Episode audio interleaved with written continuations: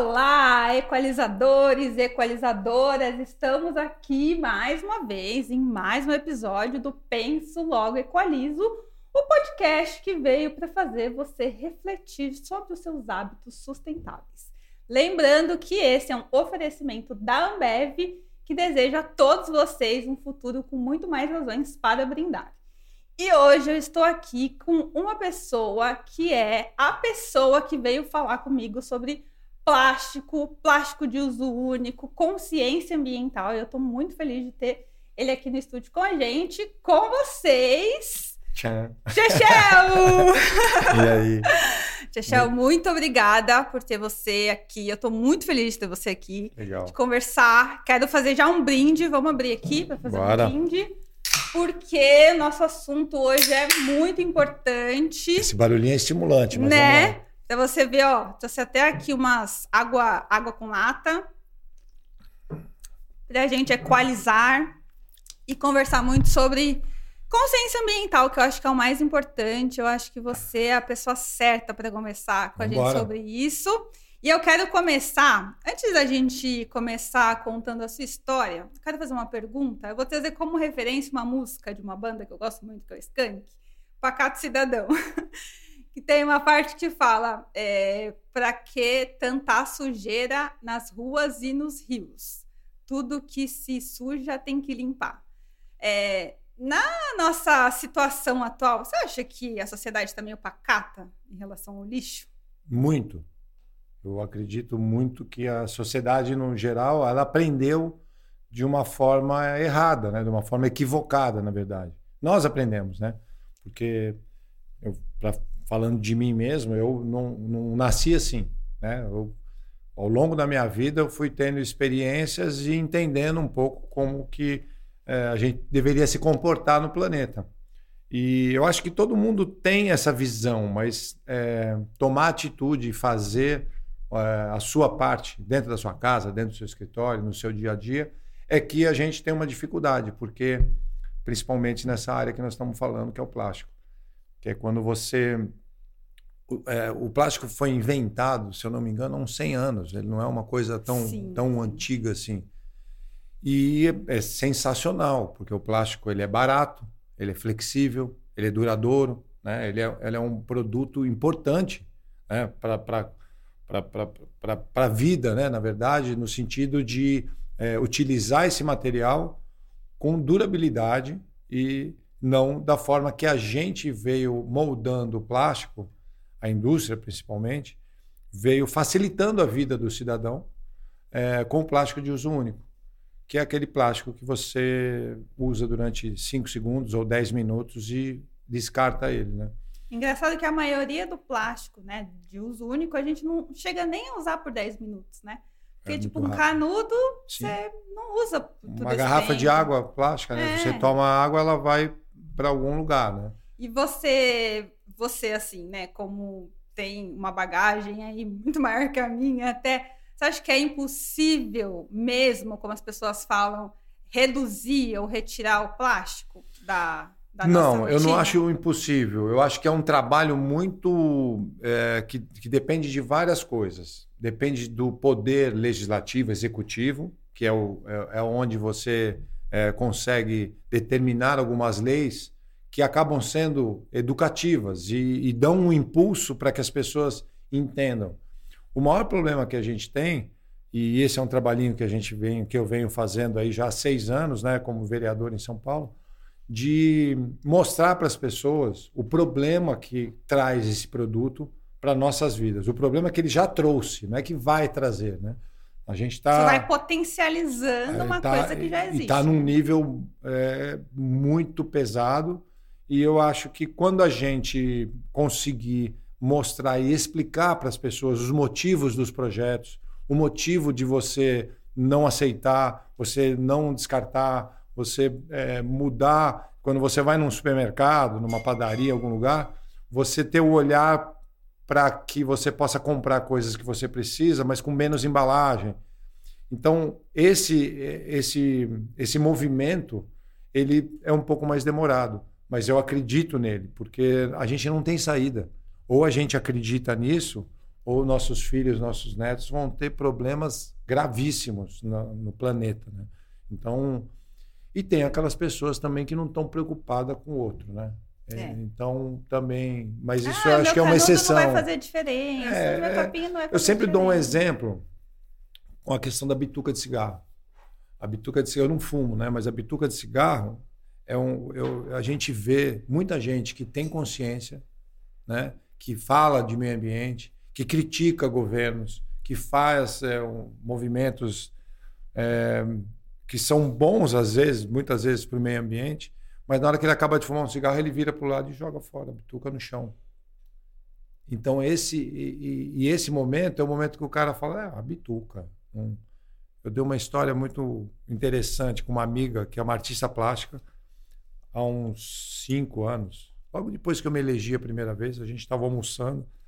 Ela pediu licença, saiu da mesa, foi até ali fora do restaurante, que era uma área aberta, assim, a gente conseguia se comunicar, se ver, se comunicar. E ela foi fumar um cigarro. E quando ela é, acabou de fumar o cigarro, ela jogou no chão a bituca.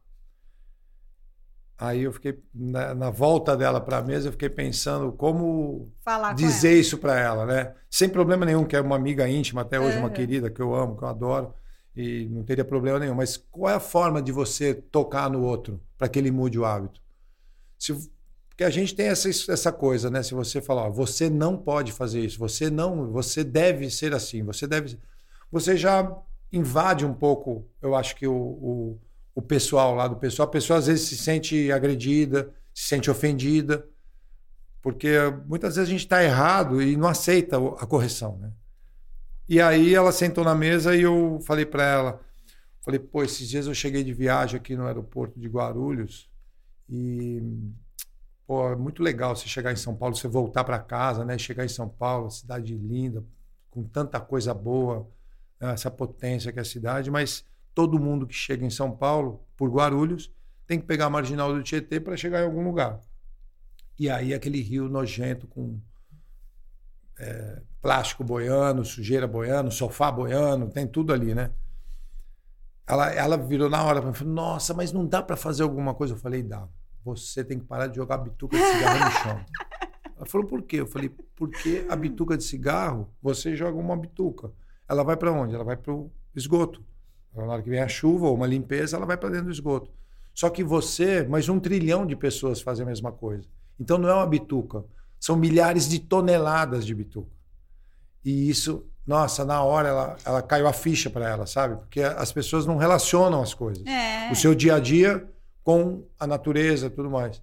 Pô, a partir daí ela comprou uma bituqueira, sempre me mostra, olha aquela legal, bituqueira tal. Então, assim, legal. assim, é, eu acho que a gente precisa explicar para as pessoas os motivos é, do não uso de alguns produtos, é, é, de, de, usar menos outros produtos, né? como a água. Né? Se a gente não tem economia de água, uma hora vai, acabar, vai dar, né? vai dar problema.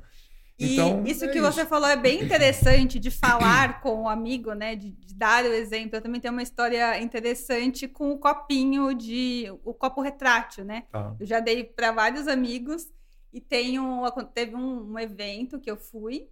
Na verdade, são duas histórias. Um evento que eu fui que todo mundo ganhou copinho retrátil, ninguém usou copinho retrátil. Eu tenho meu copo retrátil dentro da bolsa, que não sai. E aí eu me vi assim, eu era o bicho de sete cabeças lá, né? Porque só eu tava usando e falava, mas gente, ninguém vai falar que é para usar o copo, não é possível. E aí entra aquela questão da consciência que você acabou de falar, né? Parece que as pessoas estão em Nárnia, assim, estão é, é. de cara com o problema e não estão vendo. Não, a gente vê eventos sobre questão ambiental, onde na mesa de conversa tem garrafas plásticas de água. Ridículo. Né? Então, assim, as pessoas não ligam as coisas. É. Né? O exemplo que a gente dá, né? Eu, todo, eu como na rua direto, né? Então, vem canudo ainda, de papel que seja. Né? Eu falo, não uso. É, ainda peço, não ofereça. Deixa a pessoa pedir, se a pessoa tiver necessidade. O canudo, quando a gente fez o projeto da proibição dos canudos plásticos, a gente levantou alguns dados de é, superficiais, mas 95% do uso do canudo plástico é adereço para bebida, é para mexer bebida. Exato. Você não precisa do canudo. Algum, algum, algumas pessoas têm problemas físicos que precisam de um canudo, né? Uma pessoa que tem alguma dificuldade é, corporal. Que aí já existe o reutilizado. E aí você tem que ter assim um canudo flexível até para determinados casos. Mas ele, ele, ele se transformou num adereço, numa coisa que virou um costume. Por que, que a gente não. É, eu lembro bem dessa época, porque eu tinha que explicar para todo mundo. Por que, que você não toma alguma coisa no copo direto na boca? Aí, aí vem as, né, as justificativas. Ah, não sei se o copo está lavado, eu não sei se é, quem pôs a mão, não sei o quê. E a resposta é muito simples. Se você tem dúvida do que você está sendo, está tá, tá comendo, está bebendo num lugar, você não deve ir nesse lugar. Pois é. Porque não é isso que vai fazer você pegar uma doença, alguma coisa. Você está dentro de um ambiente que as pessoas não cuidam é, da parte de trás, né? Do, do backstage ali do, do restaurante, pois do bar, é. do que quer que seja. Então, é, tem muito isso, né? De você é, poder é, explicar para as pessoas, poder abrir. Então, esse espaço, por exemplo, que você está abrindo aqui para mim, é importantíssimo para que muita gente possa escutar e começar a refletir. É, eu acho que lei é uma. Nós temos mais de duas mil leis em São Paulo. E é muito ruim você fazer lei. Porque, uma coisa que deveria ser básico, né, básico né, da né? sociedade. Mas no caso que a gente tem aqui na cidade, eu acho que no país, por um todo, né? É, se você não der um impulso com uma lei forte, rígida, e mostrar, porque aí sim as pessoas vão procurar saber o porquê disso. Aconteceu isso com os canudos, é, tem acontecido nos meus outros projetos, no projeto de, de plásticos de uso único, que são cinco itens, que é, são copos, pratos, talheres, mexedores de bebida e haste de balão, que parece uma bobagem, mas tem milhares de quantidades sendo vendidas em festas e uhum. tal. Balão então, também você podia colocar aí na lista e tirar. É, também é. Mas aí o que, que acontece? É, a gente já votou em primeira votação, esse é. projeto vai ser votado em segunda, esse projeto vai se tornar lei. Nós não temos como voltar, regredir. É, existe um plano de metas da Prefeitura de São Paulo, é, onde segue as ODSs, né? onde é. segue é, a, a, o acordo global da diminuição do plástico da ONU, Meio Ambiente, da Fundação Ellen MacArthur. A gente tem é, que seguir um caminho. A gente já tem um caminho a seguir. O que a gente precisa agora é entrar no eixo e começar a mostrar para as pessoas. Né? E é bom você falar isso porque, porque as pessoas pensam que ah, é coisa da nossa cabeça, é coisa não. de eco chato, é. que ai, não quer usar o plástico, é. porque sendo que existem né, coisas maiores por trás disso e que é. a gente tem que. E que afeta a, a, essa pessoa que rejeita essa, essa lei ou esse, ou esse é, uso, né? Uhum. Ela, ela rejeita. Então, eu, eu, acredito muito que a gente podendo é, falar cada vez mais nesse assunto. Ontem ainda eu fui numa assisti uma peça de teatro muito boa que está no Sesc Santo Amaro. Até coloco aqui porque é interessante. Pode Fala falar, sobre muito sobre meio ambiente. É, chama O Brasil é Lindo. Não, eu vou pegar aqui para falar direitinho para tá vocês. Bom, Mas aí, enquanto eu pego, eu vou dizer para vocês é, que o que eles estavam falando ali, assim, um cara era um prefeito de uma cidade X, é, querendo votos, querendo fazer acontecer, e aí ele falava dos ecochados. Aí vem esses maconheiros aí da USP querendo, sabe? Tipo isso, né? Então, assim, a, a impressão que tem é, que, que muita gente ainda tem, que é um absurdo, mas ainda tem, que é quem, quem é, é, trabalha com isso ou, ou, protege o meio ambiente e quer fazer uma coisa legal, acaba é, sendo julgado como pessoas que não têm o que fazer ou alguma é. coisa assim. Então, depois eu passo para você, aí Pode você coloca deixar. no ar para a galera poder coloco, assistir. Eu coloco na descrição, daqui, é. o link na descrição desse vídeo. Muito tá legal. Bom? E é isso. Então, é, quando a gente fala nisso, a gente é chato, a gente. Mas tem formas. Eu acho que hoje, já nos seis anos que eu estou como vereador, já mudou muito. Eu sinto uma diferença enorme. Sim, sim. A gente já avançou muito. Tem muita coisa boa acontecendo nesse, nesse tema, né? É, eu acho que a gente está indo para um caminho bacana. Mas que a, gente, a gente precisa, precisa de mais consciência. É. Né? E uma outra coisa que é um trabalho que eu estou fazendo também, começando a fazer, que eu acho que agora né, no começo do ano vai ter um, um resultado inicial muito bom, que é levar para a escola pública um material de sustentabilidade e proteção animal, que são as duas coisas ah, que eu legal. trabalho, que é para que você possa ter a criança já tendo contato do que é bom, o que é ruim, e a criança é muito esponja, né? Sim. A criança sabe já no ato, já. É... E essa, esse tema é interessante. É, por que, que a gente não tem uma matéria de educação ambiental nas escolas? É, eu acho que as matérias, eu lembrando da época que eu estudava e hoje vendo pela minha filha, que já acabou a escola, mas outras crianças, eu acho que tem algumas escolas que tem, mas é muito. É, é muito transversal o tema é. dentro de matérias, né? É, alguma coisa em geografia, alguma coisa, mas não tem especificamente não tem. Um, um, trabalho para falar do dia a dia, porque a gente não adianta falar para uma criança que estuda aqui em São Paulo só da Amazônia. É importante falar da Amazônia, é importante falar é, do Pantanal, é importante falar de tudo que está acontecendo, mas é muito mais importante ela entender o uso das coisas e as reações dela perante a, o planeta no momento que ela está vivendo, na casa dela, na escola, no dia a dia, com o amiguinho e tal. Essa criança não vai ter. Nós não vamos precisar trabalhar para mudar o hábito dela, porque ela já cresce com consciência e. E uma coisa sempre eu falo que as pessoas têm dificuldade de mudar hábito porque tem medo. Ah, não, isso aí para mim é ruim. É, não dá. E, e não isso é, aí eu não consigo. E não é ruim. É. É, quando eu fiz, o, quando a gente votou em primeira votação e foi aprovado o projeto das sacolas plásticas, que é uma outra que vai entrar agora o ano que vem, e a gente vai aprovar, vai virar lei, porque não tem volta esse tipo de tema. É, a Globo veio fazer uma matéria comigo, foi fazer comigo na Câmara uma matéria, e fomos à rua, numa padaria. Ele queria pegar as pessoas saindo da padaria para poder comentar. Aí eu já né, falei, nossa, os caras vão meter o pau no projeto. Né? Mas foi muito legal que assim saiu um senhor com algumas sacolas de dentro do. E o jornalista foi falar com ele sobre isso. E falou: olha, tem um projeto que está acontecendo, que já foi aprovado em primeira, pode ser segunda, e pode ser que acabe as sacolas. Como é que o senhor vai fazer? Eu já estava esperando uma resposta ruim, né? O cara virou e falou assim: Cara, a gente que resolve depois. Eu acho que tem que acabar mesmo com o plástico de uso único, porque está poluindo o planeta. Aí eles lembram da tartaruguinha, lembram de coisas que é. eles veem na televisão, mas a consciência do cara, olha, depois a gente resolve. Vamos resolver o, o problema de todos primeiro. O de agora. E, né? O de agora e o de todos, né? Que é do planeta, uhum. to para todo mundo. Cada, cada plástico que a gente evitar de uso, cada. É, é, lixo que a gente não descarta, a gente está ajudando o planeta. Então, hoje, por exemplo, na minha casa, eu diminuí horrores ao longo da minha vida o que eu descarto. E o que eu descarto, eu tento descartar de uma forma mais sustentável, consciente. consciente. Né?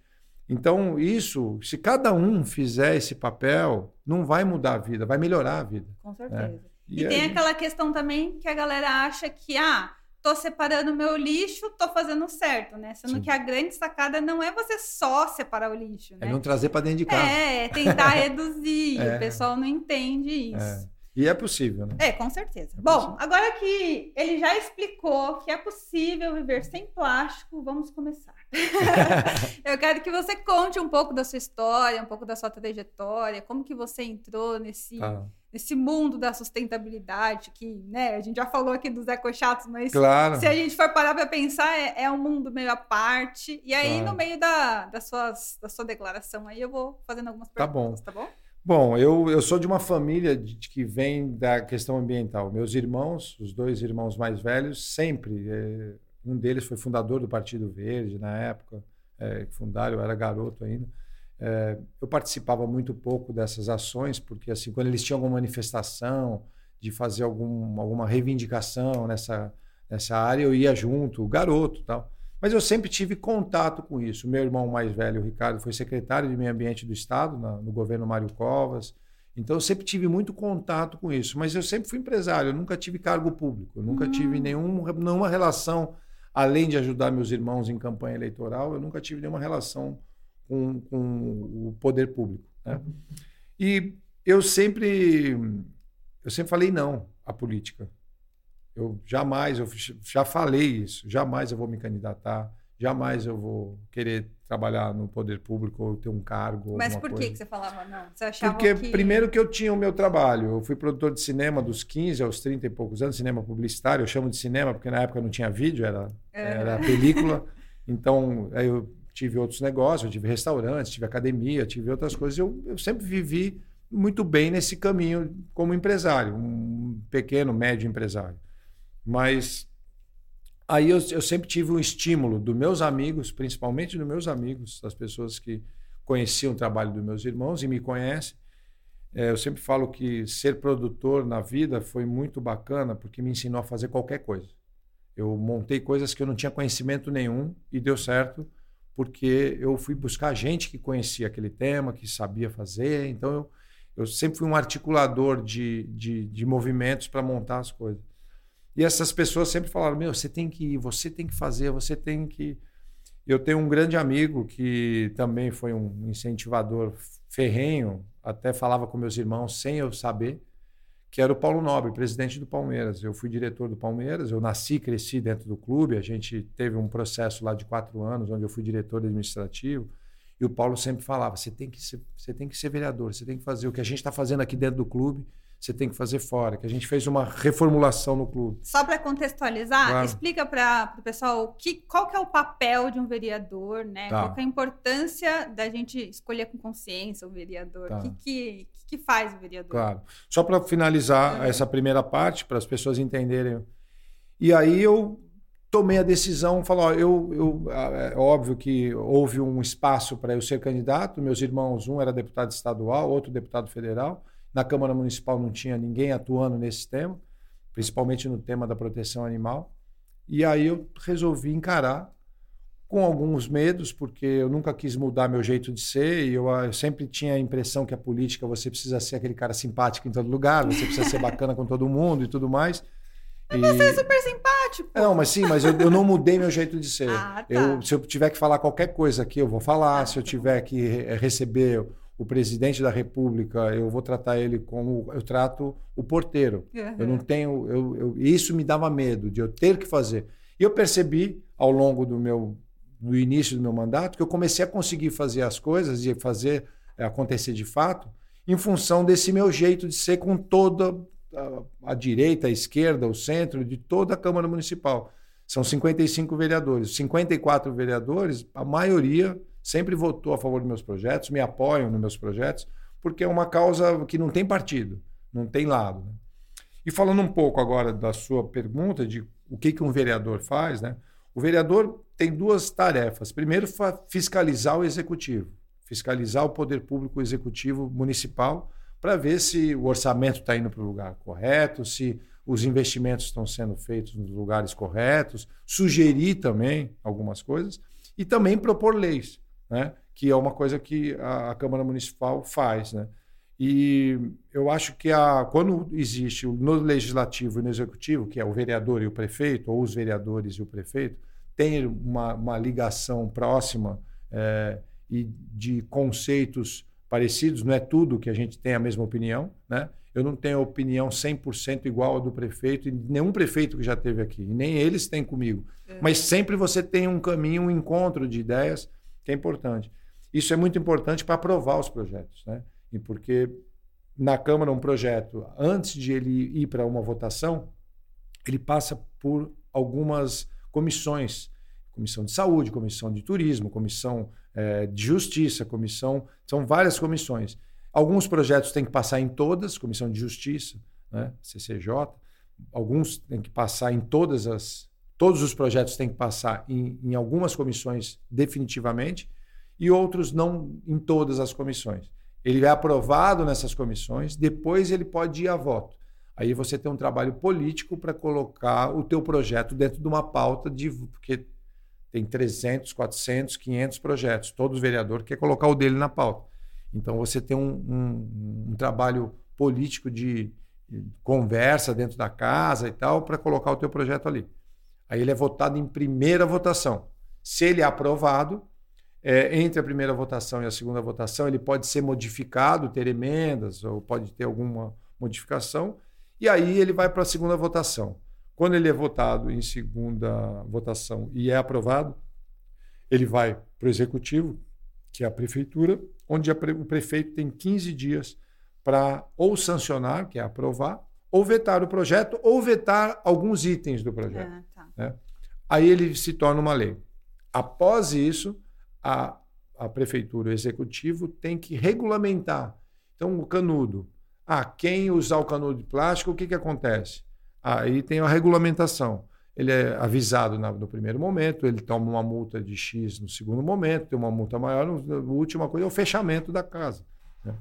Então, aí sim se torna a lei com o, o, é, sendo é, regulamentada para que toda a população possa saber e poder é, não infringir leis que, na verdade, elas acabam, é, essas leis, acabam beneficiando a todos. Né? Que é para todo mundo. É isso. Então, aí voltando para a sua história, aí você entrou lá na política, é. né? Não queria, não queria. Antes disso, eu queria saber, quando você estava nos seus negócios, Sim. como que era a sustentabilidade? Você já enxergava a sustentabilidade? Sim. Você tinha essa política com seus funcionários, com seus colaboradores? Sim. Como que era? Não era como é hoje. Não era. Eu aprendi muita coisa nos seis anos que eu estou trabalhando como vereador em São Paulo. É, eu não cheguei sabendo. E eu já tinha essa consciência por causa da família, por causa dos amigos, né, do, do meio que eu vivo, é, muita gente com essa consciência, né? Então sempre tive esse essa pegada. Mas quando eu assumi a, a vereança, três temas que eu é, foi o mote das minhas campanhas e é o que eu fiz e graças a Deus estou conseguindo realizar e vou entregar coisas bacanas, como já entregamos, é na área da proteção animal, da sustentabilidade muito voltada ao plástico. Sim e a cultura, é, que é uma área que eu atuei e vou voltar a atuar no futuro da minha vida também.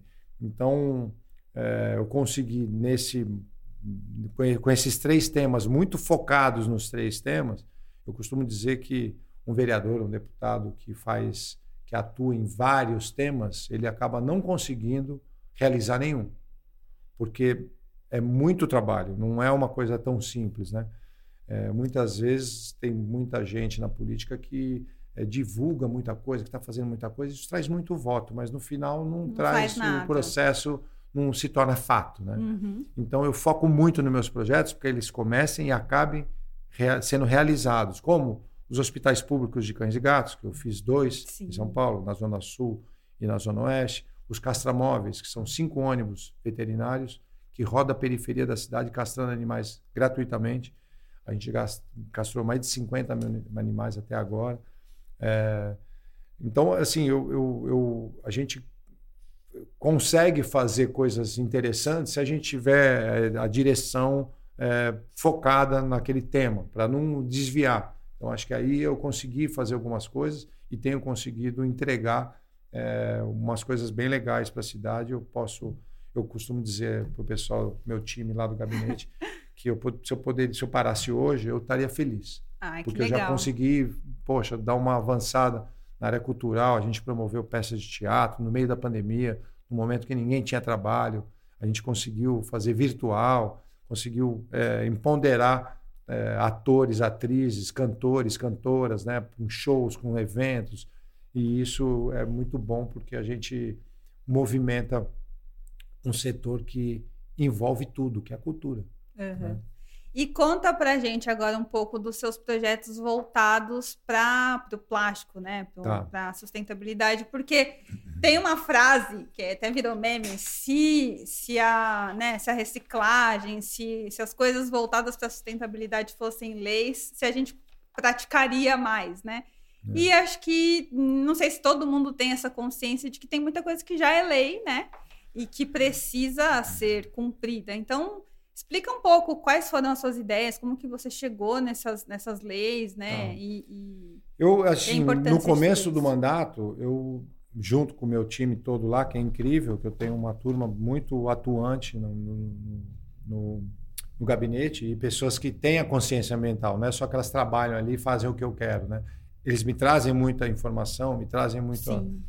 E o que eu decidi, política, misturando a política com é, as nossas vontades, eu resolvi fazer uma coisa de cada vez. Por exemplo, o projeto dos canudos plásticos foi o primeiro projeto. Por que só os canudos? Eu não coloquei outros itens. Porque ele não ia ser aprovado. porque a resistência é muito maior. Então, a gente começou devagarinho com o canudo. Deu certo o canudo. É, no começo, muita gente. Pô, o que esse cara está fazendo? Em vez de ele asfaltar a rua, montar a escola, ficar proibindo canudo, não tem o que fazer, aquela história. Depois as pessoas começam a, começam a entender como que é importante isso. Uhum. Aí eu fiz o segundo projeto, que são dos itens de plástico de uso único que eu acabei de comentar. É, que é um outro projeto. Aí depois fiz o Água da Casa, que é o projeto que bares, restaurantes é, são obrigados a oferecer é, no cardápio, escrito em letras é, visíveis, não precisa ser garrafais, mas visíveis, é, que ele oferece uma água filtrada gratuitamente para o cliente. Que nem é uma coisa que também nem todo mundo sabe, né? Que a gente pode pedir água da Sim, casa. Né? Sempre. Né? A gente é. pode pedir água da casa, não seria uma lei, mas eu estou fazendo uma lei. Sim. Porque não tem jeito de a gente competir contra a indústria que quer vender a sua água e vende o plástico junto. A gente não compra água, a gente compra um plástico e um Sim. transporte Exato. do plástico. É, a água já é nossa, entre aspas. Né? Então, esse projeto também está avançando. É, o das sacolas plásticas eu já falei. É, plástico descartável, estou olhando aqui porque eu esqueço, tem bastante coisa. Fica à vontade. É, as, agora eu tenho um projeto rodando na Câmara de amostras é, grátis, que é, não é nem grátis, amostras de hotel, onde você tem sachêzinho de shampoo, sachêzinho de sabonete, sachêzinho de creme, sachê, aquilo tudo vai para o lixo, vai pro, e, e isso eu duvido que vá para reciclagem, porque a reciclagem no planeta, num todo, é, não chega a 10%, e no Brasil não chega a 3%. Em São Paulo não chega a 3% de todo o plástico que é produzido e todo o plástico que é reciclado. Não é reciclável, é reciclável, porque as é. pessoas acham que o reciclável já resolveu. É. Se ele não for reciclado e voltar para o mercado, ele não. não Sem não contar que o plástico também tem aquele prazo de validade que a gente, né? Sim. Tem um prazo ali que, que dá para reciclar. E as pessoas também não pensam sim, nisso, né? Sim. Então, é, esse, essas amostras são importantes. É um projeto que a gente também vai aprovar. Eu já vejo em muitos locais, pousadas, hotéis, já com um sistema de refil para um lugar onde você pega o seu sabonete Sim. e o seu shampoo, né? E isso ajuda muito, porque você imagina, a gente fala de um hotel, o que, que tem em São Paulo de hotel? O que, que tem de gente utilizando ou que não utilize aquele produto vai para o lixo? Né? Então, são pontos que a gente toca que é para. Não vai resolver o problema. O problema não vai ser resolvido com uma dessas leis que eu acabei de dizer. Ele vai ser, vai ser resolvido no momento que as pessoas tiverem mais consciência e para ter mais consciência, a gente tem que fazer lei para chegar nas pessoas de uma forma que ela tem que, ela vai ter que olhar. É, você chega numa rua sem saída, que é o que é, para onde a gente está indo é. com o plástico. É, você tem que achar um jeito de sair dali. Você não tem como voltar, vamos dizer. Então você tem que achar um caminho. E a lei acaba sendo isso. A pessoa, quando chega ali naquela rua sem saída, porque a lei proibiu que ele use um copo de plástico e jogue no lixo em seguida, é, ele vai entender o porquê disso. Né? E aí a gente vai avançando. Eu acho que tem, tem mais dois anos de mandato aí para convencer muita gente a mudar os hábitos. É isso. E aí, quando a gente fala assim de consumo, né? Consumo consciente, uma, uma das coisas que eu mais recebo lá na Equaliza é não dá para ser sustentável porque a indústria enfia na gente plástico. Que não é uma verdade, porque eu trouxe até aqui a Ambev com as águas em lata é, para provar para todo mundo que sim, dá para ser sustentável, é só você ter um pouco de boa vontade, né? O ideal é que você tenha sua garrafinha, mas, ah, é. tá, sei lá, tô na rua, aconteceu alguma coisa. É, você tem que ter uma solução. Pois né? é, né? E não é uma coisa que, ah, não tem em todo lugar, porque já tem em todo lugar e a gente sim. sabe que tem. Mas como que você vê essa relação indústria-consumidor? Você acha que a indústria está melhorando? Você acha que o consumidor. Eu fiz a pergunta lá do Pacato Cidadão. Você acha que o consumidor ainda está meio folgado? Como que você vê isso? Eu acho que a indústria empurra para a gente uma, uma decisão. Ela pode sim mudar. É muito interessante o que você falou da Ambev, porque quando eu aprovei o Água da Casa, em segunda votação, foi 15 dias depois, a Ambev lançou a lata de alumínio para água. É uma sacada deles como indústria, é, já melhorou muito. Eu eu preferiria que não tivesse embalagem nenhuma, mas o alumínio é, é, um, é um produto que tem um valor agregado na, na reciclagem. Né? É, eu brinco que quando uma pessoa solta uma, uma lata de alumínio no chão, ela não cai no chão porque vai passar alguém pegar no caminho, sabe? É porque ela tem valor. Né? O plástico já não tem esse valor. Né? Então, é, as pessoas preferem muito mais o alumínio do que o plástico para reciclagem. Então, é, eu acho que a indústria acaba, no geral, ela não ela não está sendo é, ela não está tomando a frente. A indústria poderia já reverter esse movimento e usar isso como uma campanha institucional maravilhosa para a marca. Eu tive com o pessoal da Ambev na época que eu fiz o Água da Casa. Houve resistência, houve não só de uma marca, mas de várias marcas.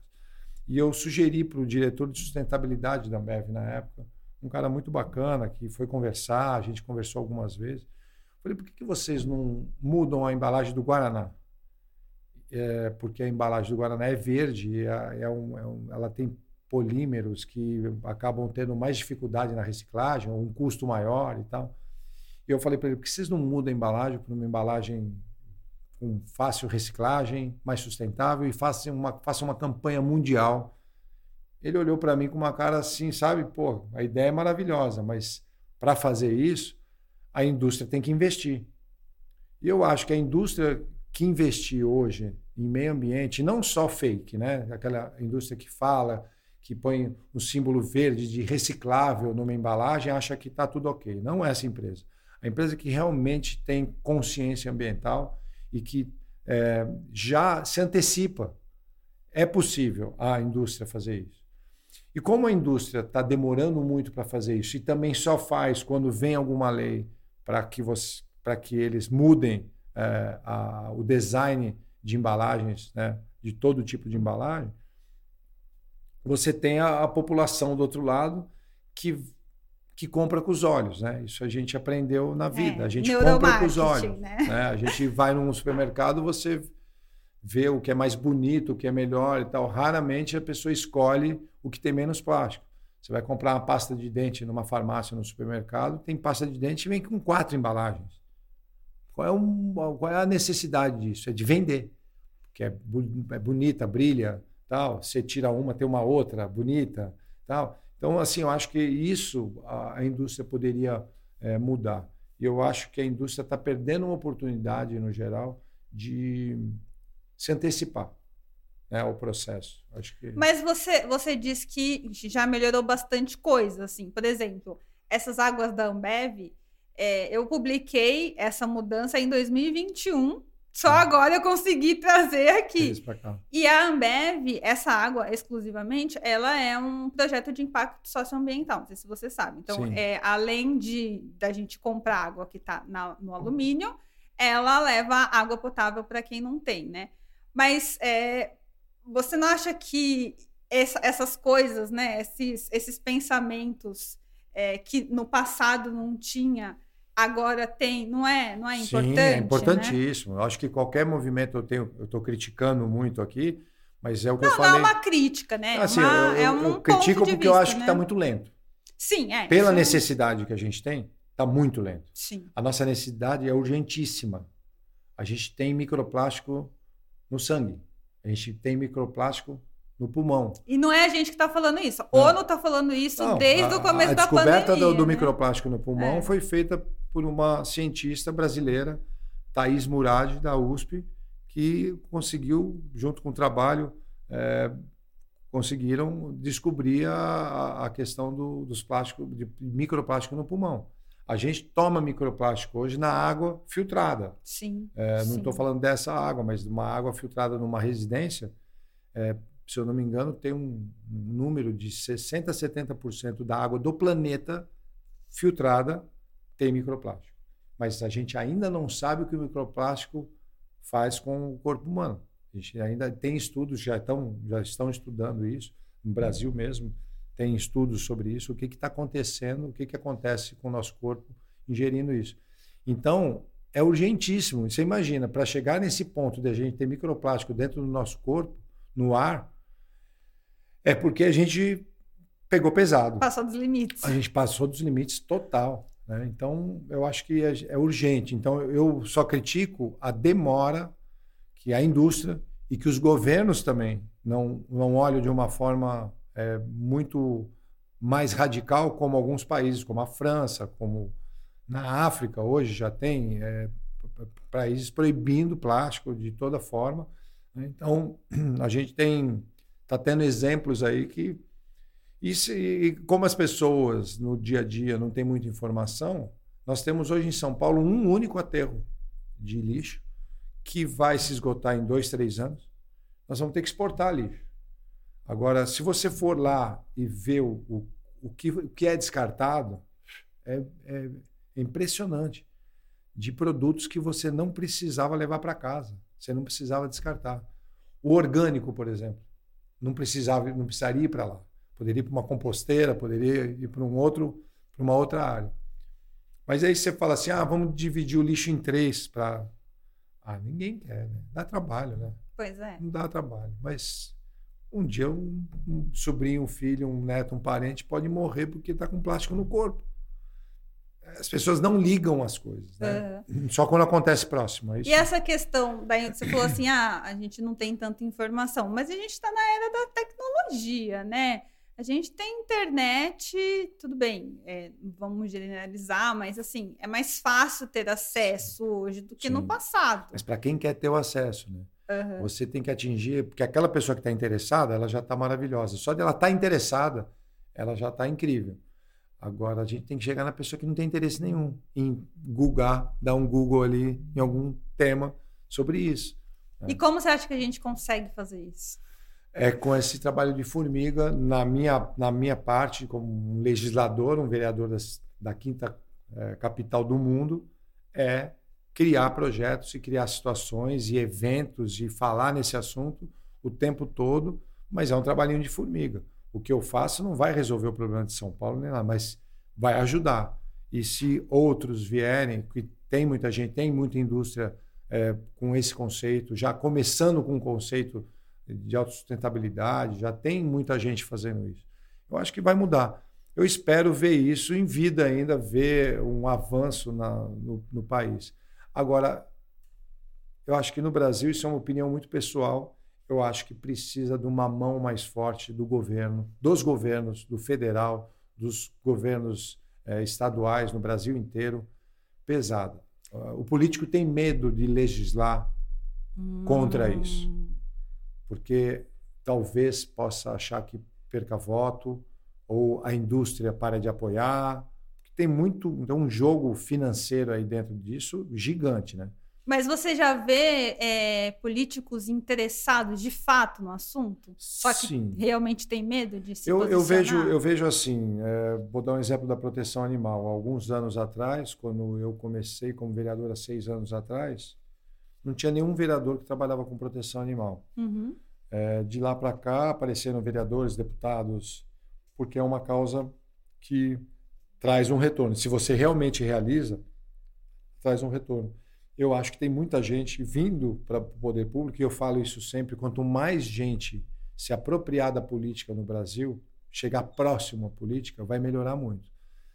É aquela história, né? Se o Estado não está ocupando um espaço, alguém vai ocupar. E quem vai ocupar não vai ser alguém legal. Então, você tem que ocupar os espaços para que a gente melhore. E tem muita gente interessada nisso, não só na hum. política, mas interessada na questão de sustentabilidade. Hoje, um, uma empresa, uma indústria, para contratar, contratar uma, uma, um funcionário que seja é, que tem entendimento de sustentabilidade para fazer uma autogestão da sua empresa, tem dificuldade. Mas já tem gente preparada para isso. Né? Então, eu acho que está vindo é, muita gente, principalmente os jovens. Né? A molecada está vindo já com chip transformado. Eu acho que é, muitas das crianças estão levando para dentro de casa algumas regrinhas que o pai e a mãe nunca tiveram, nunca, nunca pensaram. Essa história que eu te falei do ano que vem, a cidade de São Paulo começar a dar uma instrução curricular para as crianças de sustentabilidade e proteção animal, eu tenho certeza que isso é um, é um foco de disseminação dessas ideias porque o menino, a criança, é, leva para casa e ensina a família.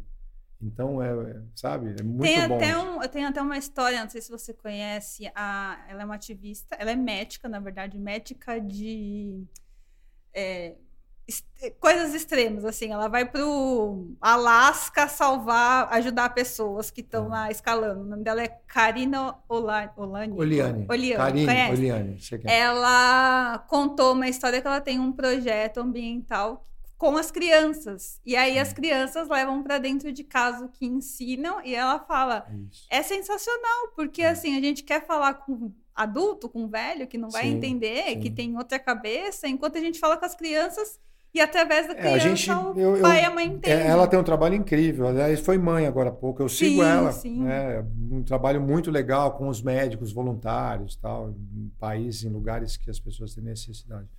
Mas é, eu acredito muito que esse movimento das crianças tem que ser junto com a mudança de hábito. Sim. A mudança de hábito é muito mais difícil. É muito mais difícil você falar para uma pessoa de um dia para o outro mudar o hábito dela sem ter um convencimento, uma explicação. E é difícil você chegar nas pessoas né? para ter esse tempo de, de reflexão. Né?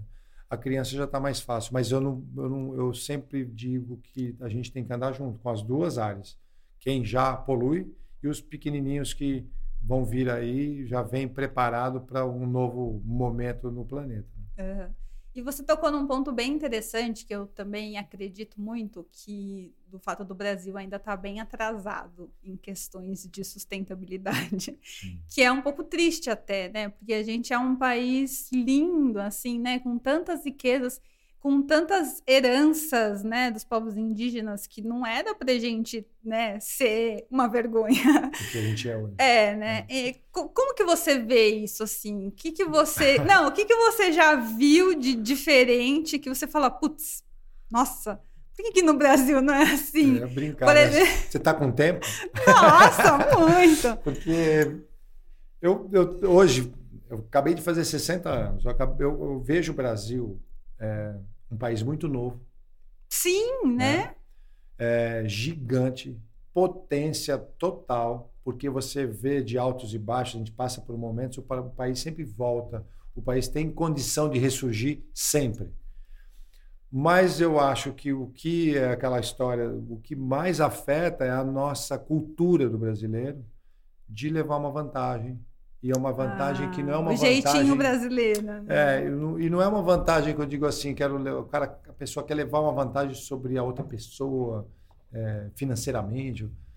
A gente aprendeu a dar um jeitinho para tudo é, e levando vantagem em cima de um outro, desde furar uma fila até, sei lá, coisas mais significantes. Né? Mas a gente tem um problema cultural. É, e aí eu vou te dizer, se não a gente não tiver governos que comecem, porque não vai ser um, dois, três governos, são vários governos que têm que dar continuidade. É educação e cultura. Educação e cultura, na minha opinião, e eu fui um cara que não estudei. Eu não, não fui um bom estudante. Eu não estudei. Como assim? Você não, você não terminou ah, eu, frequen... eu terminei o colégio, mas de uma forma eu não gostava de escola. Pas... Deixava eu, passar. Eu era um moleque de rua. Hum. Eu era um moleque que aprendi tudo na rua é, sabe, eu não gostava de escola. Eu estudei em nove colégios. Minha mãe ontem até tem 96 anos, estava contando para minha filha minhas histórias. Eu comecei a trabalhar cedo, assim, por, não porque nem por uma necessidade. Eu sou filho de uma família de classe média, nunca eu tive problemas assim, mas eu desde molequinho pequeno eu queria ter o meu dinheiro, eu queria ganhar um dinheiro, até tomar conta de carro num dia de jogo ali perto do Palmeiras eu tomava para ganhar o meu dinheiro, sabe? Mas eu estou mudando, invertendo um pouco a, o, o, foco. Mas eu acho que o brasileiro, é, a gente precisa trabalhar com educação, com cultura e muito forte, muito forte. Todo brasileiro tem que estar na escola. Todo brasileiro tem que ter alimentação. Todo brasileiro tem que ter acesso à cultura.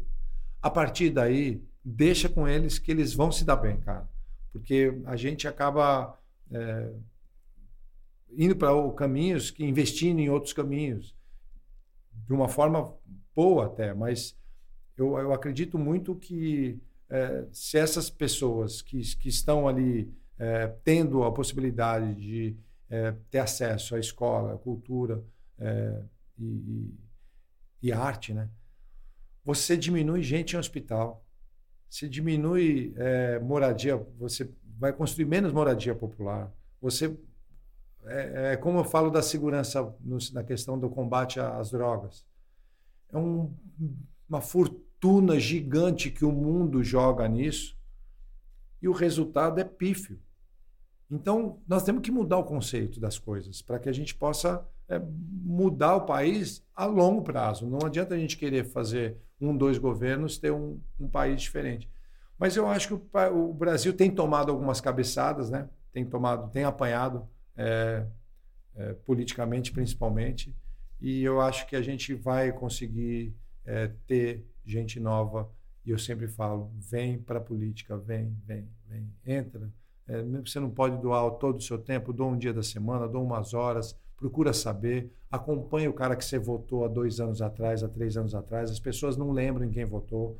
É, e a gente tem uma arma na mão que é muito poderosa, que é o voto. Uhum. Né? E a gente, ainda o Brasil, no modo geral, é, dispensa, acaba fazendo uma votação muito pouco a gente analisa, conhece, tem paciência de pesquisar, né? E aí é isso. Acho que a gente precisa, se tiver educação, a gente não precisa estar tá falando nem disso tudo aqui. Né? Mas aí você falou até uma coisa interessante, é só, ah, eu não gostava de escola. É, eu acho que o ponto não é nem não gostar da escola, né? Mas é tornar a escola mais atrativa, né? Tipo, ter, ter sei lá, esporte, ter Sim. atividades, ah, né? A, o formato da escola, hoje já tem algumas escolas, principalmente particulares, com outro método, outros modelos, né? Mas é simples, você pensar que tem 40 crianças, 40 jovens numa sala de aula, que cada um recebe a informação de um jeito diferente, mas o professor dá a mesma aula para todo mundo ali. Eu não sei se isso tem solução, mas tem a pessoa que vai pegar aquilo na hora, entender tudo, e tem o outro que não vai entender. Não é porque ele é burro, ignorante, é porque a forma que as pessoas recebem informação, cada um recebe de um jeito. Então, eu não sei qual é a solução para a educação no país, né? Mas, Mas que, ela que, tem que ter uma mudança, né? tem. Eu tive um, uma questão que também conta com isso que você está falando, né, do, do, do, sistema escolar. Eu estudei em escola pública na maioria dos casos, das vezes, é, mas tem o meu lado pessoal também. Eu não parava quieto. Era um cara, era um hiperativo. moleque hiperativo. Foi uma época que eu lembro que depois de três, quatro, cinco, seis escolas, né, eu estudei, eu acabei o colégio do primeiro ao último ano em nove colégios. Só para você ter uma ideia como eu dava trabalho. E aí teve uma escola que muito bacana, vou até citar, era um colégio que chamava GGDEC Experimental. Era, tinha um na Lapa, na Rua Tibério, e um na Rua Diana, na Pompeia. Eu estudei no da Diana. Era, um, era experimental porque era uma, um colégio público do Estado hum. que tinha um ginásio de esportes, tinha aula de francês, aula de inglês, é aula isso. de música, aula... Assim, aquele, aquele lugar eu me encontrei é, foi a primeira vez que o dia que eu aprontei alguma coisa, em vez de vir uma diretora me suspender, me expulsar, veio uma psicóloga falar comigo. E foi essa mulher que foi falar para minha mãe: olha, o Reginaldo, que é meu nome, o Reginaldo é um moleque muito bacana, todo mundo gostava de mim, mas eu não parava quieto. Então ele tem, vocês têm que dar uma olhada nisso. Foi aí que me levaram para fazer naquela época. Não existia é, pânico, é, não existia. não existia, mas eram outros nomes. Ninguém sabia, é, né? É, então, aí eu lembro que a, a médica, depois de eu ter feito um monte de exames, estudos tal, a médica deu um resultado que eu tinha desritmia cerebral.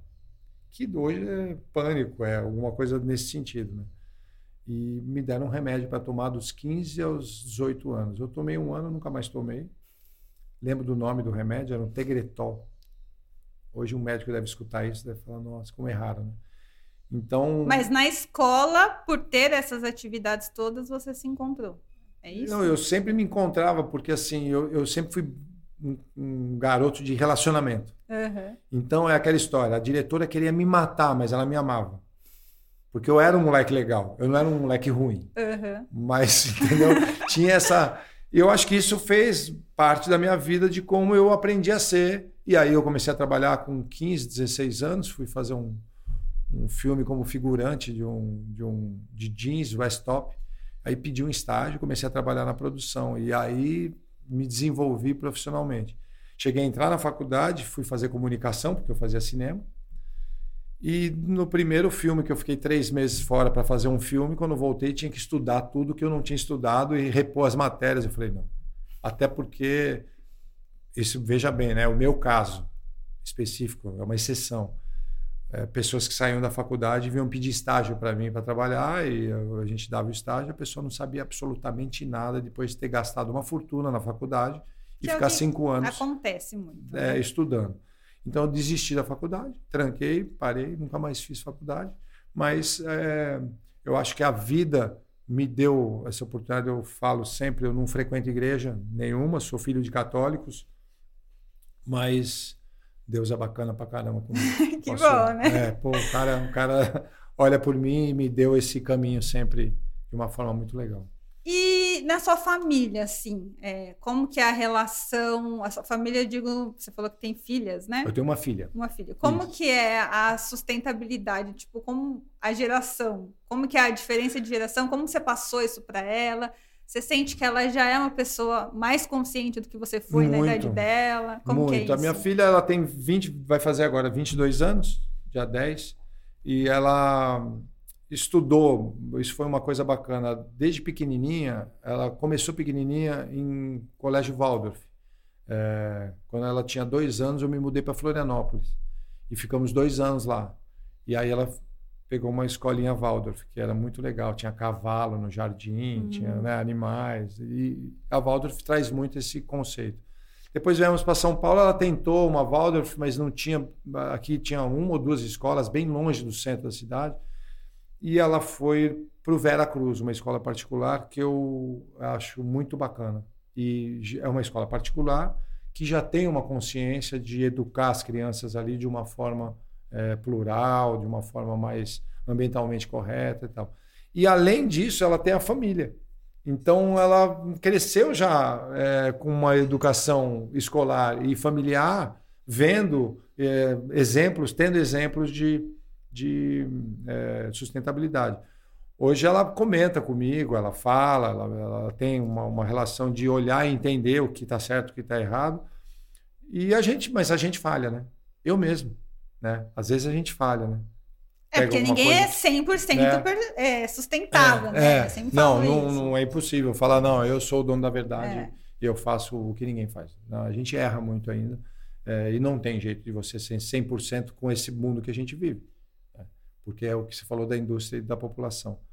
É, a indústria, ela empurra a gente né, para um, um caminho que você não tem muita saída, às vezes. Você vai no supermercado você vai comprar uma banana orgânica, ela está embalada com plástico, porque é uma lei que eu acho absurda. É alguma, alguma regra da Covisa, alguma coisa assim. Então tem uma banana que não é orgânica que está lá solta, que você só pesa ela. Né? Eu, como faço supermercado com sacolas de lona minhas, é, não pego é, saquinho para pegar limão, para pegar, eu ponho tudo no carrinho, pesa ali, eu jogo para dentro da minha sacola e levo para casa. Simples. Né? Então, é, mas eu acho que a menina já está numa, numa, outra, numa outra vibe, numa outra história aí nova e já está me ensinando, inclusive. E ela troca com você, assim, tipo, coisas que ela vê com os amigos. Sim, sim. Ela que ela fica uma... abismada. É, eu tenho uma. No meu caso, eu tenho uma relação com a minha filha. Eu me separei quando ela tinha oito anos. E desde os nove ou dez ela veio morar comigo e mora comigo até hoje. Ai, então a gente é muito parceiro. Uhum. É, sempre todos os assuntos que teve na minha casa, com amigos tal, ela sempre participou abertamente, qualquer tipo de assunto. Nunca teve nenhuma restrição, ah, não, não fala isso na frente da criança. Tá? É, eu, eu, sempre fui assim. Então hoje ela, a gente tem uma troca, a gente viaja juntos, a gente tem uma troca muito legal de informações quando aparece alguma coisa, principalmente na questão da proteção animal que ela ama e ah, vamos falar um pouco também da proteção animal, que é um tema bem interessante, é, né? É. É, como que começou essa sua, essa sua preocupação e, e qual é a é. importância disso para a cidade, né? Porque claro. né, é, é muito uma importante. questão de saúde pública. É. Né? Hoje, a questão de pets é uma questão de cão e gato, no caso, é uma questão de saúde pública. E aí tem os silvestres, os animais exóticos, que não deveriam nem estar aqui, que são os que vêm de fora do país, É, eu sou totalmente contra zoológico. Fiz um projeto e aprovei um projeto que não pode mais ter nem aquários nem zoológicos na cidade de São Paulo. Isso é uma. Eu vejo o zoológico como um absurdo que eu frequentei quando era pequeno, porque a cultura era essa, e ao longo do tempo a gente vai entendendo. A minha história eh, da proteção animal começou também com meus irmãos, né, é, atuando politicamente para isso, mas como eu te falei, eu cresci ali ao lado do Palmeiras e ao lado do Parque da Água Branca, onde tinham rodeios, onde tinha antigamente tinha tudo ali, hum. né, é, exposição de animais, tal, isso quando eu era garoto.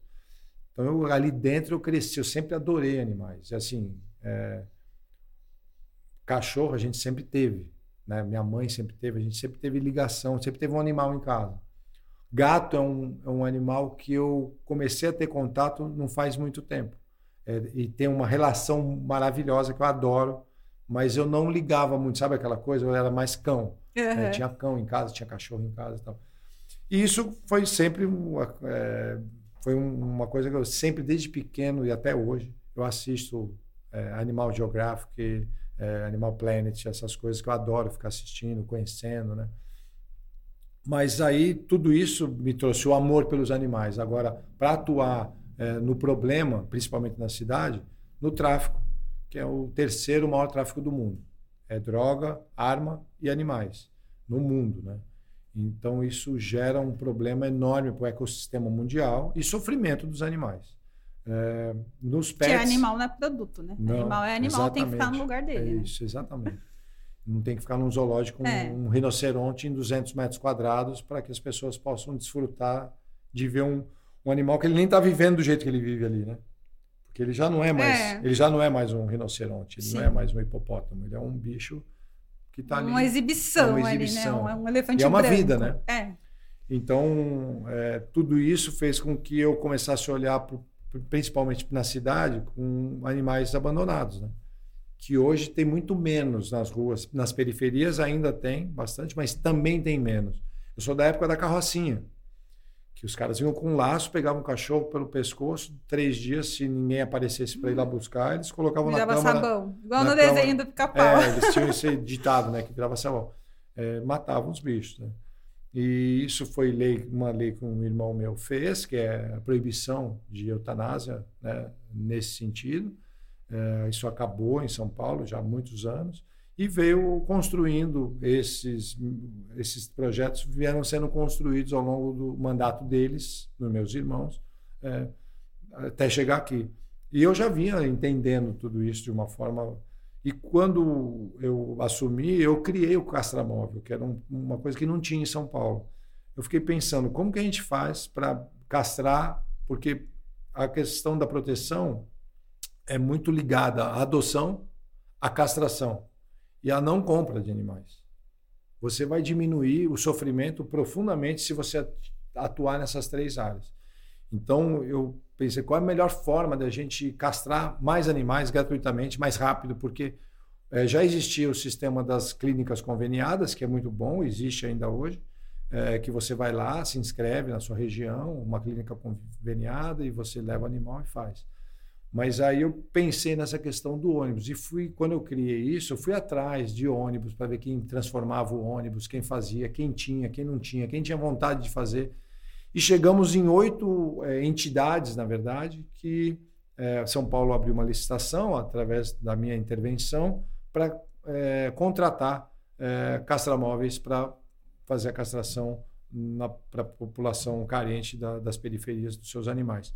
Aí é, oito entraram, cinco conseguiram passar e foi porque se todos tivessem toda a documentação, tudo direitinho, todos poderiam fazer parte. Não é que um escolhia um ou outro. E escolheram cinco que passaram nos, nos trâmites legais todos e eles continuam e estão até hoje é, trabalhando. Hoje Hoje tem três castramóveis na periferia em São Paulo, em algum lugar que eu não tenho aqui de cabeça, uhum. castrando. Cada um castra em média 100 animais por dia, Nossa, é, gratuitamente. Bom. Isso faz com que diminua, diminua muito, né? Então também fica aqui um toque para quem tem animal, castre seu animal. Não tem ah, eu quero pelo menos que o meu animal tenha uma ninhada para ele. Para o animal não vai mudar nada, vai mudar é que para onde vão esses animais E para onde esses animais forem, eles não forem castrados, eles vão proliferar. E aí pinta o abandono, é, o, o, o, o, mal. É, o maltratamento com esses animais, né? O sofrimento e tudo mais. Na página do delegado Bruno, acho que você conhece, Sim. né? Que sempre ele está postando Sim, vídeo de gente trabalha nessa área, jogando, muito jogando área. animal fora como se fosse lixo, né? é, Isso é. é ridículo. Não, tem coisas que a gente vê que eu nem gosto de olhar. ah, eu é, também não. É muito horrível. É uma vida, né? É. Outro dia eu vi um vídeo, o cara deu ré para atropelar um cachorro que estava deitado. gente. Sabe? É, ele foi pego. Eu não sei, é, eu acho que isso também é uma outra coisa que deveria mudar, que a, a, a punição para um caso desse teria que Não ser. é tão cons- severa? Eu acho que hoje não. Eu não sei como é que está a lei, mas ele, ele tem uma punição. Mas o cara vai, assina alguma coisa, responde alguma coisa, mas muito leve. Paga uma cesta básica e sai. né? Você imagina o seguinte: você está sentado numa guia, parado, você, ser humano. Aí um carro passa por você, não gosta de você, dá ré, vira e passa em cima de você e vai embora. Esse cara, ele vai preso. Se pegarem ele no ato, ele fica preso. Ele foi lá e matou uma pessoa e tal. Com o animal é diferente. Por quê? Por É quê? verdade. É Sendo que é uma vida, É, né? ele só não tem E é condição. indefeso ainda. Ele não tem né? condição de falar, de reclamar, É. ou de perceber que está vindo uma agressão para ele. né? É verdade. Então é muito. Tem gente muito ruim, né? Tem então mesmo. a gente tem que tomar muito cuidado. Agora, eu acho que a castração, campanhas de adoção e a consciência das pessoas não comprarem animais de raça é muito interessante também. Se você quer um animalzinho, É, porque o adotar que tem um, e eles são maravilhosos, né? Sim. Eles são sem raça definida, mas Pois são é. muito legais. Eu tenho dois. É, eu moro num apartamento é, relativamente pequeno, eu tenho lá 180 metros de apartamento, É, mas teria um monte se eu pudesse. mas parece que eles reconhecem. Sim, com Eles, certeza. o que foram adotados, que você tirou ele de alguma situação. Então é muito, muito legal. A minha melhor amiga tem uma, uma cachorrinha que ela adotou, que ela é, era, ela veio da praia e ela teve uma história, tipo, a história mais triste que você possa imaginar, assim, apanhava, ficou grávida umas três vezes, horror, horrível. E ela é a cachorrinha mais dócil do mundo, assim, ela vai com todo mundo, ela brinca com todo mundo, ela faz Ela festa. continua bacana, né? Sim, ela faz festa É. quando vai o cara da net arrumar a, a TV lá da minha amiga. E É, é muito engraçado isso, né? É. Ela dorme, e assim, ela passa boa parte do tempo dormindo, e eu fico pensando o quanto ela tinha medo de dormir, né? E aí agora ela deve pensar, putz, agora eu posso dormir até É. o dia. Eles reconhecem É, quando, quando, quando eles estão tira. sendo protegidos, né? Isso é muito Eu tenho uma cadela, a Millie, que ela, quando veio, ela tinha uns seis meses, ela foi achada num galpão, amarrada, toda molhada e com um Nossa. machucado na barriga, assim, grande. E aí eu falei para a menina, pode trazer que eu cuido. E aí cuidei dela e tudo. E quando ela chegou, qualquer pessoa que chegasse perto dela, até eu mesmo no início, ela virava de costas, super submissa, assim, no chão, sabe? Assim, como se alguém fosse atacar ela e ela paradinha.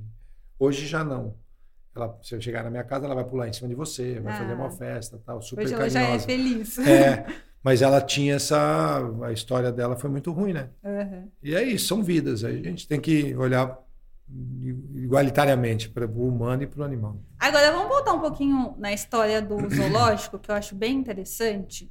É, conta, assim, mais ou menos por cima, o que, que é o zoológico, de onde vêm os animais e qual que é a diferença, que é uma dúvida que eu tenho, de santuário para zoológico. É verdade que vira santuário? Não é verdade? A questão dos aquários também, você falou. É- é- visitar aquário é uma coisa sustentável, assim? Hum. É, não é meio... tipo, Bom, é assim, primeiro, a história do, do zoológico, você sabe, não sei se você sabe, pouca gente sabe isso. Os zoológicos começaram com humanos. Não sabia. Humanos com defeito físico, um anão, um cara que tinha dois metros e meio, um cara que tinha um defeito físico, eles eram enjaulados é, para mostrar para as pessoas. Né? Nossa. É, começou com isso. Depois os reis, rainhas eh, começaram a ter animais para dar de presente quando eu recebi uma visita e tal. Hum. Era um presente. E aí se tornou o zoológico eh, um lugar de atração para que as pessoas das cidades tivessem contato com animais silvestres exóticos, né? Para que eles conhecessem os animais. Isso, naquele momento, umas 100 anos atrás, sei lá quantos anos atrás, talvez fizesse algum sentido. Para mim nunca fez, mas talvez para aquele povo daquela época fizesse algum sentido. Né? Hoje, hoje não, já há muito tempo, existe tecnologia, existe muita coisa para que as pessoas tenham acesso à vida animal é, e tenham conhecimento e tenham entendimento do que é, sem você acabar com a vida do animal. Então, você ter um zoológico em vários países já isso acabou né? já, já não existe mais. Na Rússia, inclusive, tem um zoológico que ele é holográfico, você já viu? Então, já tem é, te é. tecnologia funcionando. A, a, gente poderia fazer isso aqui em São Paulo, né? Zoológico não, desculpa, é circo. É, o Sei. animal é holográfico, é. ele não está lá, é só a imagem. Circo em São Paulo, uma lei de um dos meus irmãos também, que é, não poderia mais ter animal em circo, isso foi feito há uns 20 anos atrás. Então, hoje, os, já há muito tempo os circos que vêm para a cidade de São Paulo não podem ter animais. É, e, a, e a, a, configuração de aquário zoológico é, desculpe a expressão, mas é uma imbecilidade. E as pessoas que frequentam não têm noção, não, eles não são culpados, né? Porque a criança gosta de ver, é bonito e tal. É, é como as baleias no SeaWorld em Miami, né? Na, na Disney, é, já não, não tem mais. Né? Então, os tempos mudaram, a gente tem que ter outras formas de lidar com as coisas, principalmente com vidas, né? E Porque também animal não é atração, né? Não, animal é animal. Eu, eu tive no quando eu fiz a lei da proibição dos zoológicos, na verdade eu fiz é, porque me veio uma, uma informação que um parque aqui em São Paulo que estava sendo é, fizeram uma licitação para é, privatizar o parque e que eu não tenho nada contra, que eu acho que às vezes o parque merece ser privatizado para dar um melhor atendimento à população, enfim. Mas que esse parque, essa uma das empresas que estava concorrendo para fazer o parque, eu não vou citar nomes para não, não, não tem, já passou, não tem motivo nenhum. É, parece que ela tinha um projeto de fazer um aquário gigante dentro desse parque aqui na cidade de São Paulo. Quando eu soube disso, eu coloquei a lei em pé e votei, aprovei antes de eles conseguirem fazer o parque. É, no final, não foram eles que ganharam a concorrência, então também foi menos mal, mas a lei foi aprovada, foi sancionada pelo Bruno Covas, né, na época ele prefeito, e então hoje não pode ter novos. Eu não posso legislar Nos pelo antigos. que tem, é, que é o zoológico aqui de São Paulo, que é do Estado, que eu fiz um pedido ao governador à época que ele fez. Hoje o zoológico é particular, né? ele foi é, privatizado também e foi um pedido que eu fiz na época para que eles acabassem, é, pelo menos, não trouxessem mais animais e não procriassem animais ali dentro. Isso não acabou. E aí eu entro na sua segunda pergunta, que é a questão de santuários. Existem santuários que são dignos de é, defender um animal. Agora, existem santuários que é é, é, é fachada, ah, tá. é, que vende sêmen de animal, que procria, sabe? só indo a fundo, investigando, indo olhar muito próximo esse sistema. Mas é, o tráfico de animais é, eu já te falei, é um dos três maiores é, volumes de tráfico no mundo, é tráfico de animais. É, então existe muita coisa por trás do, do, do, do da fala que é importante ter o zoológico para preservação dos animais. Desculpe, você não está preservando nada num zoológico. Né? É, você, se qualquer santuário ou zoológico que não tiver soltura, não é preservação. Você está confinando o animal, cruzando o animal para ter filhotes. Né? A gente teve essas girafas que vieram aí agora. E antes disso, há uns três anos atrás, eu vi um dado que nasceram se eu não me engano, mais de 20 girafas no zoológico de São Paulo, que foram para outros zoológicos, foram para outros países, tal. Então, assim, qual é, qual é a, a, ideia de você querer preservar um hipopótamo, cruzando o hipopótamo, tendo um filhote que vai ficar preso naquele lugar? Não vai ser devolvido para a natureza. Então, se não tem soltura, na minha opinião, não existe preservação animal. E não existe é sustentabilidade animal. É comércio. É. E tem muitos zoológicos que falam, tipo, já tentei pesquisar assim para fazer matéria, entender de fato, e ninguém nunca foi tão claro quanto você foi agora, que ah, tem animal que chega doente, aí a gente cuida dele, é, e por isso que o zoológico existe.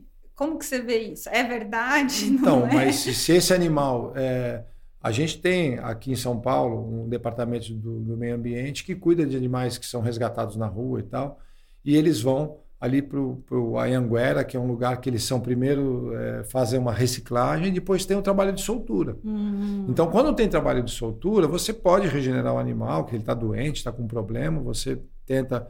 É, existem técnicas que eu não conheço, porque eu não sou veterinário, mas existem técnicas é, muito importantes que, por exemplo, quanto mais, quanto menos o ser humano aproximar daquele animal que ele está cuidando para a soltura, vai ser melhor para o animal. Se você, é que eles dão até nome para os bichos. É, se você começa a fazer carinho, começa a ter relação com o animal, é, do humano com o animal, você vai atrapalhar na soltura dele. Porque ele, você mexe com o ecossistema dele, né? Para que ele possa é, caçar, possa sair, porque ele está sendo alimentado por você, ele está sendo. Então, principalmente filhote, né? Então, é, eu acredito que se a gente não tiver uma consciência é, com animais da mesma forma que a gente tem a, com a sustentabilidade, com o meio ambiente, é muito linkado esse assunto, né? Muito, muito potente e muito é, precisando muito de mudanças nessas áreas de conceitos, de entendimento sobre isso. E você acha que, por exemplo, se a gente for fazer um comparativo aqui, né? Ah, eu queria muito ver, né, ter contato com a natureza, ver os animais. O safari, ele é sei lá, ele é mais sustentável do que se você vai no zoológico. Lógico que nem Olha, todo mundo pode fazer safari. Isso é, um, né? isso é, um, é uma viagem que eu quero fazer. Eu quero ir para a África. Uhum. Eu, quero, eu, nunca tive esse contato, mas eu acho que é isso. Que é, na África tem parques fechados de milhares de quilômetros quadrados. E o animal onde tá os animais lá, eles né? estão soltos, na verdade, na floresta. E as pessoas vão de carro conhecer e ver. Eu acho que esse tipo de visitação é super tranquilo. Você está indo na casa do animal. Você não está prendendo o animal numa jaula para. Né? É, inclusive, a gente teve aquele filme, aquele documentário sobre o cara dos tigres, dos leões, lembra? Não lembro uhum. o nome agora, mas é, o cara. Eles propagavam que era é, uma, uma situação de preservação, mas era só sacanagem, só coisa ruim para o animal e aí foi descoberto e tal. Tem ainda muita gente nisso, né? Tem o problema da caça que existem, né? É, no Brasil, inclusive. Né? É, caçadores né, que saem para caçar, e isso é um absurdo. Você caçar uma onça parda no interior de São Paulo. Isso é um crime enorme que elas estão em extinção e precisam ser cuidadas e não tomar um tiro e sair numa foto. Né? É, ainda temos essa, essa, essa ignorância, vou dizer assim, mas eu acho que o mundo está mudando muito. É, eu vejo que, não sei se foi na Espanha, que já estão acabando com as touradas. No México, algumas cidades já proibiram touradas. Né? As touradas, na minha opinião, são é uma coisa que a gente viu a vida inteira. Aí fala, não, é uma questão cultural. Tudo é, bem, vamos acabar não... com essa cultura. É, aí, essa cultura né? é ruim. É. Essa cultura é mata. Né? Porque um touro, de, no final da apresentação dele, ele é morto. Né? Então não tem sentido. É, rodeio para mim também não tem sentido. É, eu acho que é, tem uma cultura, tem uma cultura, mas tem até já o todo mecânico, né? é, né? Não precisava A gente do todo. tem que pensar em alguma coisa para preservar, é. na verdade, a vida animal. Eu acho que tem, tá, tem, tem mudanças, estão tão, tão vindo com coisas legais aí nas, nas áreas que a gente está falando. Tem melhora, mas é, o vácuo que a gente deixou de coisa ruim, né? A gente, eu falo, todos que vieram atrás da gente e nos ensinaram dessa forma, deixou um, um big problema para a gente resolver. Então vocês entenderam, né? Aquário e zoológico não é um passeio sustentável. Existem outras maneiras da gente é, ter contato com a vida animal, Sim. né? Descobrir o animal, não pelo zoológico Sim. e não pelo aquário, por favor. Eu costumo dizer que o pássaro é um exemplo disso, né? Pássaro em gaiola para mim é um crime. Nossa, nem fala. Então, por que, você não pega um binóculo, vai num parque qualquer de São Paulo, senta e começa a apreciar os pássaros? Né? Então, você vê o animal em vida livre, não é, dentro de uma gaiola. Né? Isso é muito ruim. ninguém gostou de ficar enjaulado na pandemia. Não, né? isso foi o momento que a gente entendeu tudo, né? Pois é. Como é que. E você vai no zoológico hoje, você vê animais girando em oito, o urso polar dentro do aquário vivendo num ar-condicionado e andando para lá e para cá. Ele tem que andar 40, 50, 100 quilômetros por dia na neve para buscar comida, que é o, a vida dele. Não, ele está ali preso naquele lugar. Você imagina um urso gigante dentro de uma área de, sei lá, nem 500 metros quadrados. E gerando mais problemas ambientais, né? Porque. Sim. Imagina se você, só, se né? você for, for é, avaliar tudo, o todo, é, muito problema que isso Pois gera. é. E fora que o principal é que tem um animal vivo, né? Ali. É, por que, que não leva ele para a terra dele, deixa ele viver? né? Ah, não, é preservação. Aonde? É. Que Preser- tipo de preservação? Preservação do dinheiro no banco que a pessoa está ganhando. Exato. Essa é a preservação, né? Comércio. Olha, Xixel, eu adorei a nossa conversa. Acabou já nosso tempo aqui, mas foi. A gente falou sobre várias coisas. Eu acho que essa, essa nossa conversa aqui, se a gente conseguir impactar uma pessoa, duas é pessoas. É já tá bom. É isso que essa aí. pessoa compartilhe o vídeo, que Uhum. mande para a família, né? Deixa aqui o like. Se ficou com alguma dúvida, manda comentário aqui que a gente É. passa para ele responder. E eu só quero agradecer. Que é. Seu trabalho é muito Obrigado. inspirador, assim. Eu espero que né, isso se perpetue, que outras pessoas. Outros venham. É, outros É. venham e, É e que queiram fazer como É você. isso. Foi uma honra poder conversar com você, discutir esses Obrigado. assuntos que, assim, eu amo e odeio, que eu acho que ninguém mais tem que usar plástico. Não, não vou dizer, eu sinceramente não digo que é impossível, porque eu acho que, igual a gente falou, né, comparado ao passado. A gente vai continuar usando plástico, mas É. o plástico que dure, que perdure na, nossa, né? na natureza, Não né? o plástico Sim, que é de sim. uso único. Eu É. acho que a gente só precisa de um pouquinho de boa É vontade isso. para que as coisas aconteçam. Muito legal, obrigado, muito bacana. E esse papo aqui, como você falou para os seus é, ouvintes, e- e- toca esse papo numa mesa de bar, cara. É. Então, toca esse papo na mesa da família. É, é esse papo que a gente está tendo aqui é isso, é isso, é muito legal. A gente consegue estimular as pessoas a, a conversarem sobre esse assunto. Isso é importante. É isso. E sempre que você quiser voltar, nossas portas casa. estão Obrigado. abertas Só É, chamar que a gente vem. para falar de qualquer outro assunto voltado à sustentabilidade. Se Muito quiser legal. indicar convidado também que você acha que, que vale a pena conversar, pode convidar, Ah, pode pois- indicar. Vamos, a assessoria ali, a minha, meu time ali conhece gente pra caramba, importante, bacana. Você falar do microplástico, por exemplo, trazer ah, cientistas, né, pessoas que estudaram o assunto, que tem. Muito legal, a hora que você quiser. Então tá bom. Obrigado. Então, obrigada, gente. A gente fica por aqui. Lembrando que esse podcast foi um oferecimento Ambev. Já deixa aí o seu like, deixa o seu comentário, se inscreve no canal, por favor. Compartilha esse vídeo e vamos equalizar. Um beijo e até o próximo vídeo. Tchau.